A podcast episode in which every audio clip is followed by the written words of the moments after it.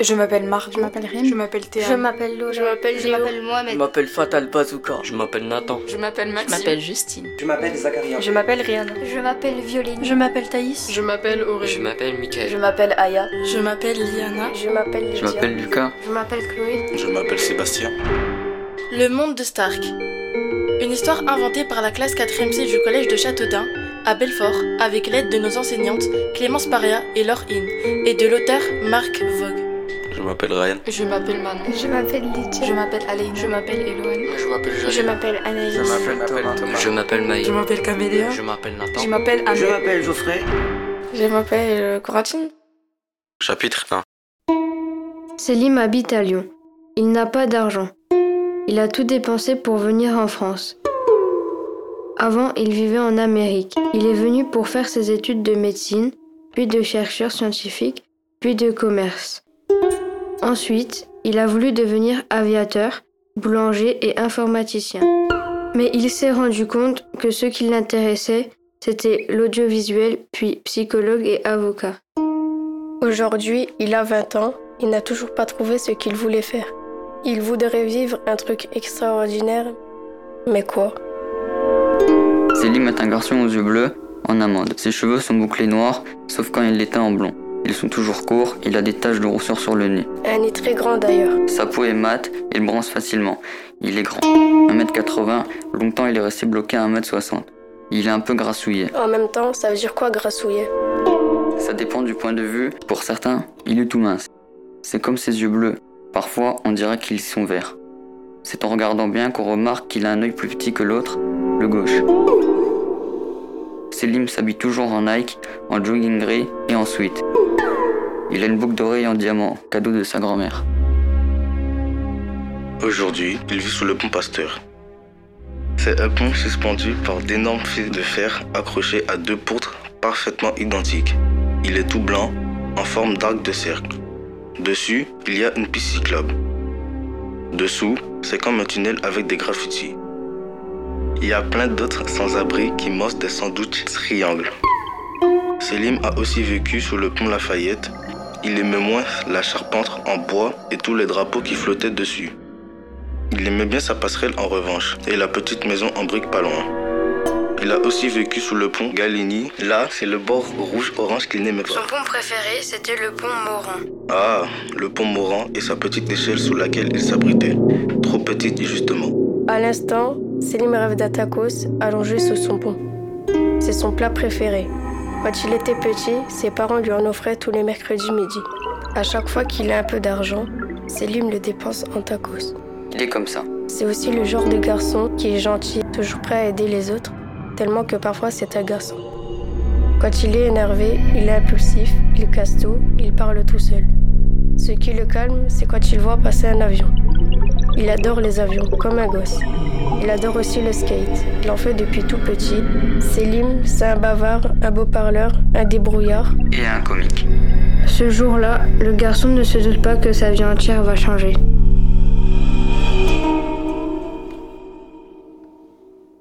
Chapitre 2 Stark est un mutant. C'est un humain à moitié cyborg.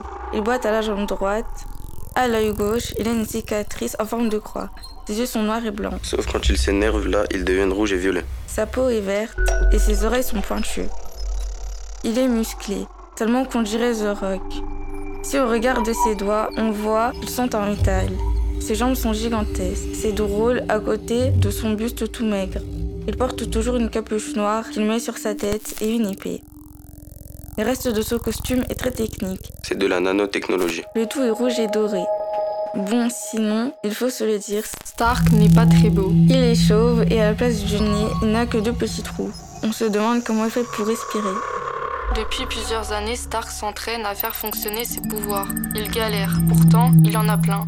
Il contrôle les champs électromagnétiques à condition qu'il ait avec lui un bon régulateur pour gérer les flux d'énergie. Sinon, il explose. Il vole, il sait créer des illusions. Les quatre éléments lui obéissent. Le métal se plie à son contact. Il peut remonter le temps. Un truc vachement pratique qu'il sait faire et que tout le monde lui envie, c'est transformer l'eau en soda. Mais malgré ses pouvoirs, Stark en aimerait plus. Il aimerait par exemple savoir Cracher du feu.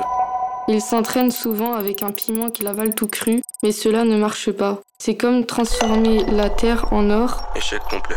Ou entrer dans les pensées des gens. Ça non plus, il n'y arrive pas. Aujourd'hui, c'est son anniversaire. Il s'est mis en tête que pour ce grand jour, il allait changer, changer le monde. Des années qu'il attend ça. Des années qu'il trouve le monde réel si triste. Franchement, dans le monde réel, on s'ennuie. Les villes s'étendent toujours plus et tous les immeubles se ressemblent. Partout, il y a le bruit des voitures, des trains, des bus, des avions et du métro. Tout ça pour Aliou. En plus, il pleut tout le temps. Et puis Stark sait qu'il est moche. Dans le monde réel, ses cicatrices, son air de cyborg, personne ne s'approche de lui. Au beau milieu d'un champ en pleine campagne, le mutant s'entraîne. Soudain, un éclair sort de ses yeux, un autre de ses doigts. Stark n'en revient pas. Une boule d'électricité se forme au creux de ses mains.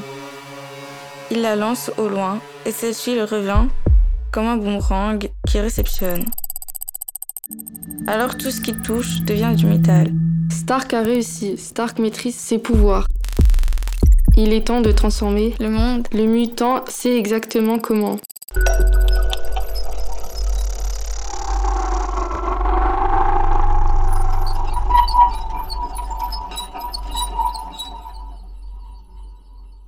Chapitre 3 Daria est sur le marché, elle a sorti sa chemise blanche, son pantalon patte d'éléphant et ses Nike Air Force One, sa tenue préférée. Elle porte également 3 ou 4 bracelets et 2 colliers. Son bronzage a beau dater des vacances d'été, mi-septembre, il tient encore. Si Daria s'est apprêtée, c'est parce qu'aujourd'hui est un jour important. Ce jour-là, pour la première fois de sa vie, elle va rencontrer sa mère. Daria a été abandonnée à la naissance. Elle a 17 ans, elle est blonde, elle n'est pas très grande, elle a de longs cils bien recourbés sur ses yeux noirs, des lèvres pulpeuses, ses cheveux boucles aux pointes, sa peau est bronzée. Elle ressemble un peu à la princesse Jasmine. Mais ça, il ne faut pas lui dire. Comme le fait que ses joues sont toujours un peu rouges. Ça aussi, on ne le dit pas. Malgré ses souffrances, Daria est le genre de fille qui réussit. Elle a de bonnes notes à l'école. C'est surtout grâce au fait qu'elle est logique. Et elle lit beaucoup, des mangas surtout. On dit d'elle qu'elle est drôle, mais elle ne comprend pas pourquoi. On l'a dit aussi. Gentille, un peu rancunière, généreuse, un peu trop discrète, déterminée et pressée. Parfois susceptible, surtout quand on la taquine sur ses joues rouges. Cela lui en a pris du temps à trouver sa mère. Daria a cru que cela n'arriverait jamais. La jeune fille avait arrêté de la chercher, mais la semaine dernière, elle a reçu cette lettre. Bonjour ma fille. Je t'écris car je voulais que tu saches la vérité sur ton abandon. Quelques jours après ta naissance, ton père s'est suicidé. Il était très mal. Il buvait, il pensait toujours que tes pleurs étaient de sa faute. Quand il est mort, je suis tombée en dépression. Je ne pouvais pas te garder. Cela t'aurait fait du mal. J'ai été placée en hôpital psychiatrique pour me faire soigner. Je t'ai abandonnée à Paris, au bord de la Seine. C'est un lieu touristique et je voulais que des bonnes personnes te trouvent. Maintenant, tu te demandes sûrement quel genre de femme je suis devenue. Je m'appelle Ludivine, j'ai 45 ans. Je suis une brune aux yeux marrons, métisse de peau. Je suis infirmière péricultrice. Et oui, je m'occupe d'enfants. Sinon, quoi dire? Ma couleur préférée, c'est le violet. Mon film chéri, c'est Titanic. Et j'adore une série qui s'appelle Stranger Things. Tu connais? Dès que je peux, je mange des hamburgers. J'ai un style plutôt décontracté et quand je ne travaille pas, je passe mon temps au bowling. Voilà. Tu souhaites peut-être en savoir plus? Si oui, retrouvons-nous samedi sur le marché du centre à 13h45. Je porterai un jean bleu et un pull vert avec des nuages dessus. Bisous, ta maman.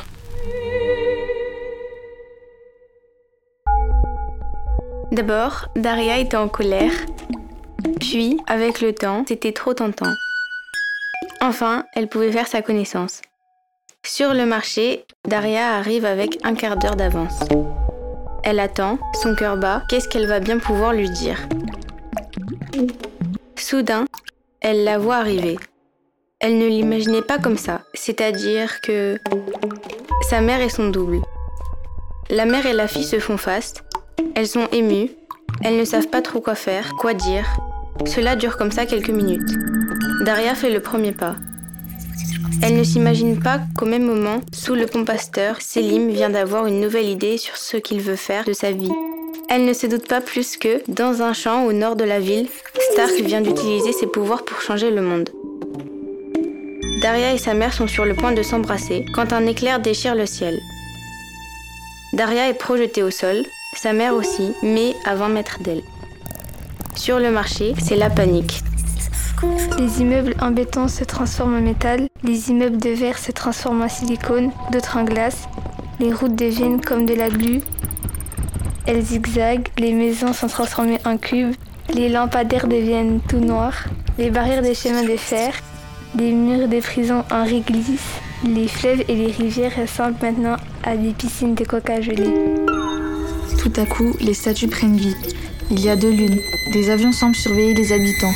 Un dragon traverse le marché. Les horloges sonnent une dernière fois et s'arrêtent. Quand Daria ouvre les yeux, sa mère a disparu. Maman, maman. Daria se lève et ne comprend pas.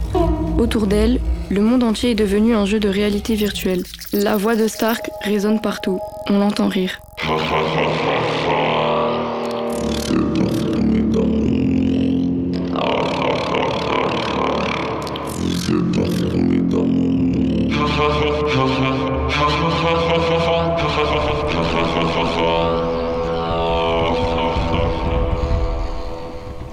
Daria voit soudain un nuage se former au-dessus de la gare perdue. Elle fait quelques pas, change de rue, ça y est, elle y voit mieux. Un mutant est sur le toit et semble tirer les fils du monde entier.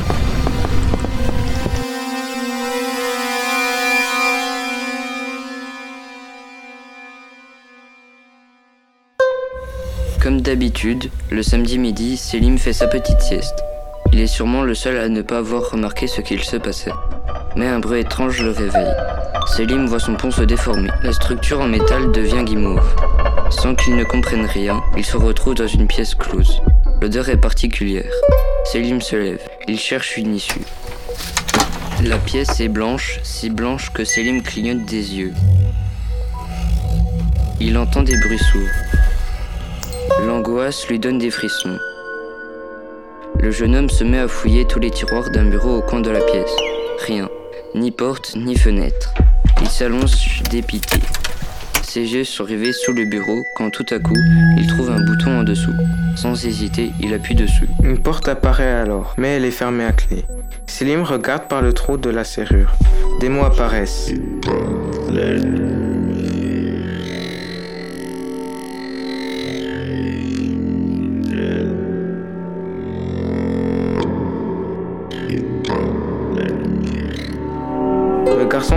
Et plonge la pièce dans le noir. Quelques secondes s'écoulent. Selim n'entend que son souffle. Quelque chose tombe au sol, depuis le plafond. Selim se penche et tâtonne avec ses mains. Il trouve une clé. Ça y est Il la met dans la serrure et la porte s'ouvre. Selim entend alors une voix masculine.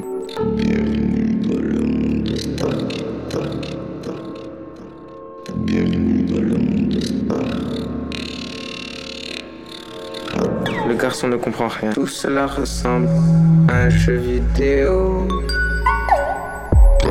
Il se met à courir un peu partout. Il essaie de se raisonner, de se dire que tout est faux, mais tout ça est bel et bien réel. Il se décide à sortir. Il avance dans ce nouveau monde et il se calme lentement.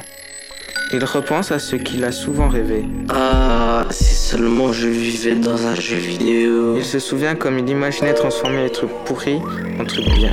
Sauver des gens, se prendre pour le génie d'Aladin et réaliser des vœux. Avoir des pouvoirs, éliminer toutes les mauvaises personnes, gagner peut-être même de l'argent avec ça et devenir tueur à gages. Dans un jeu vidéo, il ferait tout ce qu'il veut. C'est peut-être ce qu'il attendait. Selim regarde autour de lui et se dit que finalement, ce monde n'est sûrement pas pire que celui d'avant. Il est même mieux.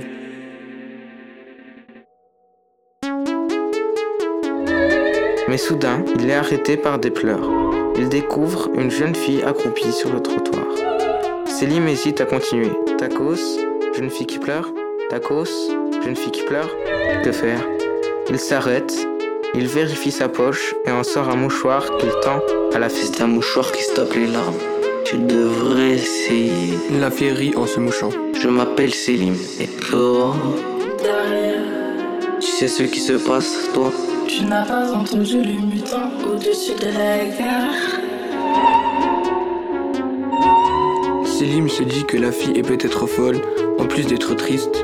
En même temps, il se retrouve dans un jeu vidéo. Daria lui explique l'histoire de Star et du jeu de réalité virtuelle. Selim n'en revient pas. Il nous a tous enfermés ici Pas tous. Ma mère est restée dans le monde réel. Je veux la retrouver. Stark vient de dire que pour quitter le jeu, il y avait des épreuves à franchir. Je ne sais même pas par où commencer. Elle tend à Selim une étrange tablette lumineuse sur laquelle est inscrit Première épreuve, le labyrinthe. On ne peut pas le contourner, on a une heure pour le traverser. À l'intérieur, il y a des mines qu'on repart grâce à des lunettes thermiques, des murs de feu, des zombies, des explosions et surtout des trappes. Pour en sortir, il faut trouver la bonne. Deuxième épreuve, on se fait projeter dans les airs avec un parachute. Là, on fait face à des pigeons qui crachent du feu, une pluie de lave et des tornades. Troisième épreuve, si on réussit à traverser tout ça, il y a trois portes. La première ouvre sur de l'acide, la seconde sur des araignées et la troisième sur du gaz. Une seule permet d'en sortir. Il faut trouver la bonne. Selim comprend Daria. Tout ça donne envie de pleurer. Comment vont-ils faire? Impossible de réfléchir le ventre vide. Daria entend ses gargouillements et elle se rend compte qu'elle aussi, elle a la dalle. Elle est perdue depuis le début de ce jeu et les angoisses s'accreusent. Elle voit que Selim regarde en direction du marchand de tacos. Elle se lève et lui dit Viens, je t'invite. Selim saute de joie. Daria se dirige vers l'entrée. Elle commande deux tacos viande kebab et sauce blanche, paye, sort et lui tend. Merci. Selim a l'air d'un enfant. Tous deux mangent en marchant et en imaginant un plan. Selim a décidé d'aider Daria. Une fille qui paye les tacos, faut pas la perdre de vue. D'un coup, des créatures comme des zombies avec des fusils surgissent. Elles sont accompagnées de géants qui ont des haut-parleurs à la place de la tête et une meute de loups avec des lance-roquettes. Cela s'annonce plutôt mal. Selim est en panique. Il doit se battre pour ne pas mourir ou courir. C'est ce qu'il décide de faire. Daria reste. Elle s'empare de briques de pierre qui traînent par là et les lance sur les créatures qui s'écroulent avant de disparaître. Selim revient. Il se sent un peu bête. T'inquiète, prochaine fois tu te battras toi aussi. Le rassure Daria. Cela pourra arriver plus vite que prévu. Daria et Selim arrivent à la première épreuve. Cela se passe comme décrit sur la tablette.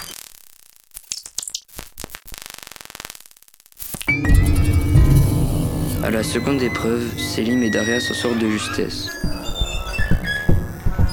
Reste la troisième, celle du choix entre trois portes.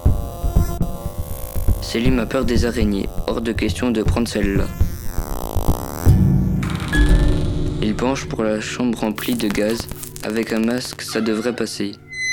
Mais où est-ce qu'on trouve un masque? Daria réfléchit. Elle lui propose celle qui mène à l'acide car elle a son idée. Selim l'écoute. Aussitôt, la pièce se dissout grâce à l'acide, une échelle apparaît. Ils se disent que les épreuves sont terminées. Pas de chance, ce n'était que la première manche. Cette fois, deux portes, une bleue, une rouge. Choisis-toi, dit Selim qui ne veut jamais se mouiller. Euh, cette fois, je ne sais pas trop. Vas-y, et moi je reste à l'extérieur. Comme ça, s'il t'arrive quelque chose, je peux encore te sauver. Vraiment Mais... Selim n'a pas le temps de finir sa phrase. Daria le pousse et il pénètre dans une pièce qui se transforme tout de suite en terrain vague. Une seconde après, Daria est avec lui. C'est une épreuve de guerre qui les attend. 100 zombies leur font face. Au même moment, Stark apparaît dans le ciel, dans un écran calé, dans une montgolfière. Il leur envoie deux armes, un M4 et un Magnum. Selim et Daria sont épuisés. Ils en ont marre. Ils ont envie de baisser les bras, mais ce n'est pas le moment. Daria s'empare du M4, Selim du Magnum. Ils se mettent à tirer. Chaque fois qu'ils tuent un zombie, Ça leur donne des munitions en plus. Et deux pièces d'or tombent du ciel. Le jeu se calme. Plus de zombies à l'horizon. Selim et Daria s'emparent d'une pièce d'or et la regardent. Dessus, quelque chose semble inscrit. On dirait des écritures pharaoniennes, dit Selim. On appelle ça des hiéroglyphes, corrige Daria. Elle prend quelques minutes, rassemble d'autres pièces, change leur ordre. Selim ne comprend rien. Tout d'un coup, Daria hurle. C'est un message de Stark. Il nous donne son emplacement et nous attend pour l'épreuve finale. Où ça? Une forêt qui se trouve euh, à côté de Belfort. C'est parti, pas de temps à perdre. Euh, chapitre 5 Selim et Daria sont dans le train. Ce n'est pas un train comme dans le monde réel. Il flotte. Il ne fait aucun bruit quand il se déplace. Il est plus luxueux. Les sièges sont incroyablement confortables, très larges. Il y a quatre étages. Bref, on se croirait dans un hôtel. Il y a même des chambres pour les trajets de nuit. Pendant le trajet, Selim et Daria continuent à faire connaissance. Ils ont vraiment un bon feeling. Ils se rapprochent. Petit à petit, Selim se rend compte que quand il la regarde, il a des papillons dans le ventre. Il la trouve vraiment belle, et incroyablement forte, et dingue. Il se dit que si elle était coincée quelque part dans le jeu, il serait prêt à tout. Il rougit, il est gêné. Elle le sait, elle le trouve très joli. Elle a la boule au ventre. C'est la première fois que tous les deux ressentent ça. Daria regarde par la fenêtre et lui pose une question. Tu ferais quoi, toi, si tu avais des pouvoirs magiques Céline n'en revient pas. Elle aussi, elle se pose ce genre de questions Il n'ose pas lui répondre. Il trouve que ses idées sont nulles. Daria enchaîne. Moi, je me téléporterai pour sauver les gens plus facilement. Je voyagerai dans le temps pour modifier tous les dégâts causés. Je créerai le sérum de mon choix juste en tapant dans les mains.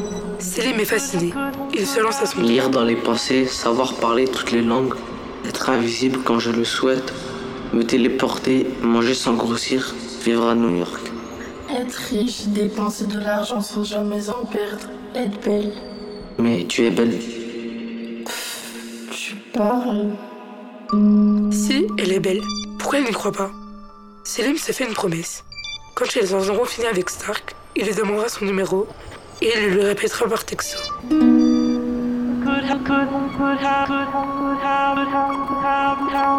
Le train s'arrête. Belfort, ça y est. Chapitre 6 Belfort, c'est une ville avec une avenue qui s'appelle l'avenue Jean Jaurès. Un centre-ville avec des magasins. C'est lugubre. Il ne fait pas souvent très beau.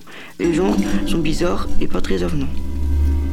En avançant au cœur de la ville, Selim et Daria quittent la gare. Derrière eux, un train est en plein milieu de la rue.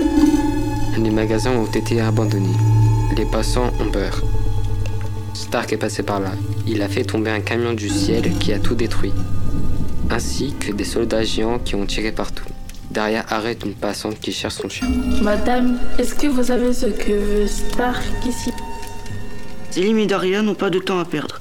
Ils se dirigent direction la forêt du Salbert. C'est sombre, l'atmosphère est glauque. Tout à coup, une branche craque sous le pied de Selim. Il tombe dans un trou et en s'agrippant à Daria, il fait tomber avec lui.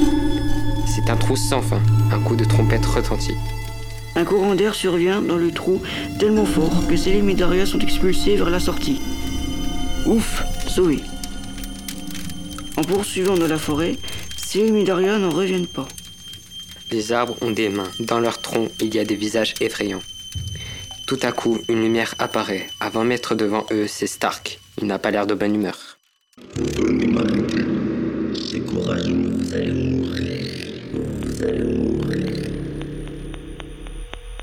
Stark fait s'abattre un éclair sur Selim qui est projeté au sol. Le garçon se relève. Il remarque une lance cachée dans la terre. Il s'en empare et la jette sur Stark. Cela lui fait exploser la moitié des poumons. Daria lui envoie des coups de pied dans la tête. Stark hurle et un ouragan sort de sa bouche. Selim et Daria sont emportés comme des mouches. Pendant quelques minutes, Stark est certain qu'ils sont morts. Mais dans l'arbre derrière lui, Daria a un arc et pointe une flèche contre lui. Elle tire, sauf que la flèche rebondit sur Stark. Selim aperçoit une petite porte dans l'arbre où il a aussi atterri. Daria l'ouvre. À l'intérieur, il y a des câbles électriques et des commandes. Est-ce que tout ceci paraît le jeu? Ils tirent dessus de toute leur force. L'humeur de Stark change d'un coup. Le moitié homme, moitié cyborg est tout ratatiné, déboussolé. Il se met à pleurer. Il dit combien il voulait juste une vie meilleure et qu'il se sent seul. Selim et Daria sont touchés. Ils ne savent plus quoi faire. Ils ont presque envie de le laisser et tant pis pour lui. Mais le cyborg se met à rire très fort.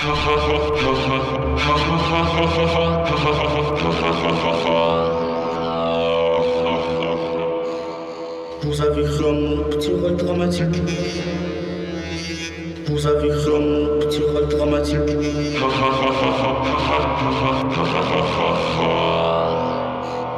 Stark est toujours aussi déterminé à les éliminer. Il secoue l'arbre pour les faire tomber. Selim est en colère. Cela le rend plus fort que jamais. Il pousse Stark en direction de la rivière. Le mutant se tient à une liane qui s'enroule autour de lui, tellement qu'au bout d'un moment, il commence à s'étrangler. Ses pieds ne touchent plus le sol, et une sorte de batterie commence à diminuer dans son ventre. Ça clignote, remarque Daria. Elle tire sur la liane, elle aussi de toutes ses forces. Stark se transforme en poussière. Tout se désactive.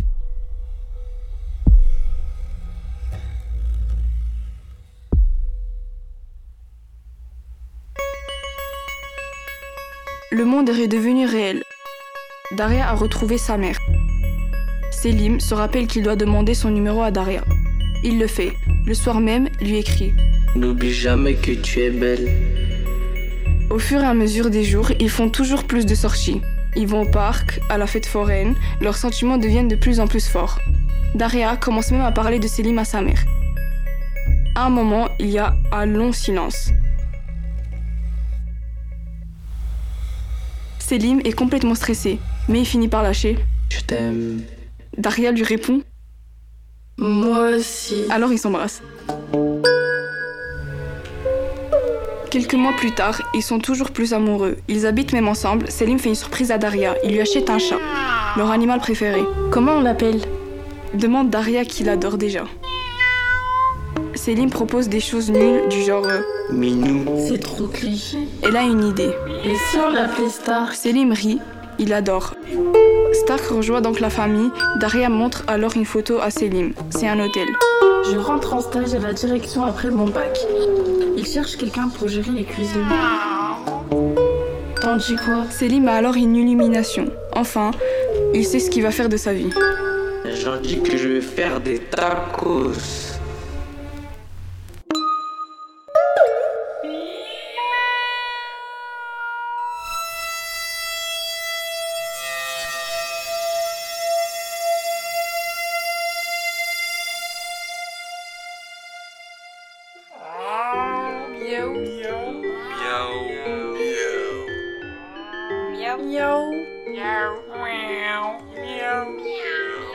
La classe de 4e C du collège Châteaudun, à Belfort, a écrit Le Monde de Stark avec l'aide de l'auteur Marc Vogue au printemps 2022. Ce travail a été soutenu et accompagné par leur enseignante, Clémence Paria. Les podcasts que vous écoutez ont été réalisés par Vincent Raphaël Carinola. Ces ateliers romans d'école s'inscrivaient dans le projet global Bienne, Belfort et Retour, soutenu par le Fonds de coopération culturelle transfrontalier Belju, qui associe la direction de la jeunesse, de l'éducation, de la culture, du sport et de la vie associative du territoire de Belfort et la délégation de la coopération de la République et canton du Jura.